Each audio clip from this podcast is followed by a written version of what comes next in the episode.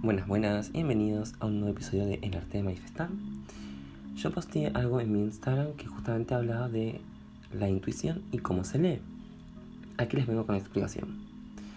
Muchas veces negamos esta intuición porque la voz de la intuición es una voz muy baja, como que casi ni habla o casi ni hacemos caso.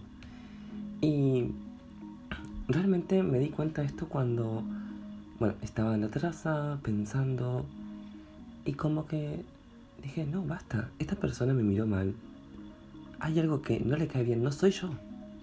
Hay algo que no le cae bien de mí. Y soy yo también, porque es mi espejo. Y eso es como que lo intuía de hace muchísimo tiempo. Y como que dije, es cierto. Ambos tenemos dos caritas cuando nos enfrentamos.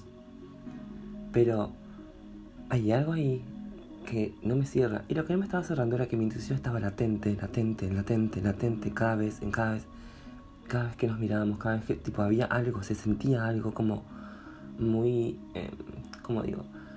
Como muy, como muy denso, ¿no? Entonces, no estoy mal. Yo dije, no estoy loco. Es mi intuición hablándome porque no puede ser que tantas veces me hable, me hable, me hable y yo decida ignorar y decir, no, no. Son mis inseguridades. No, no.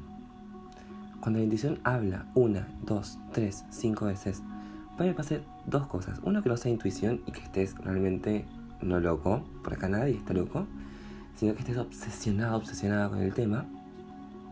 O puede ser que esa intuición esté, esté, esté, esté todo el tiempo, pero que viene en ocasiones que nunca, que no estás pensando en el tema, ¿no? Que estás pensando en otra cosa y viene. Entonces, para terminar este episodio que es cortito, hay cuatro voces, ¿sí? La voz de la mente racional, que es la que habla más fuerte, es la que grita. La voz del corazón, que es la de las sensaciones, ¿sí? Cuando sentimos esas sensaciones. Y también tenemos la voz del cuerpo, que esta habla un poquito bajo, que es como que cuando queremos comer y no comemos, cuando queremos justamente... Em, perdón, los sonidos estoy grabando en mi casa. Eh, cuando queremos, no sé, tomar agua y no tomamos. Esa es la voz del, del cuerpo, perdón. Y la voz del alma, que es la intuición, que es la que habla muy, muy bajo.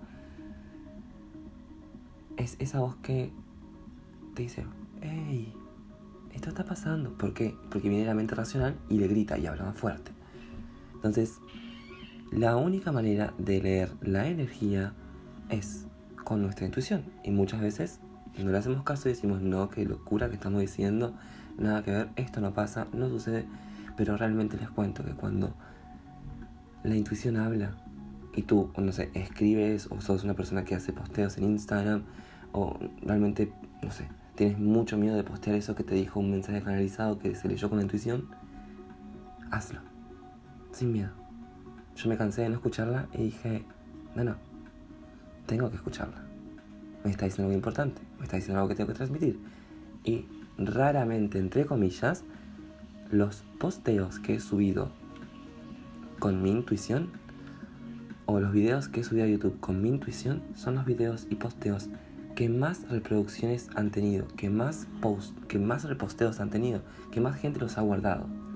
Así que nada, el camino de la intuición es un camino de día, yo me cansé de no hacerle caso y espero que tú también empieces a hacer un poco más de caso y que no le hagas tanto caso a la voz de la mente racional.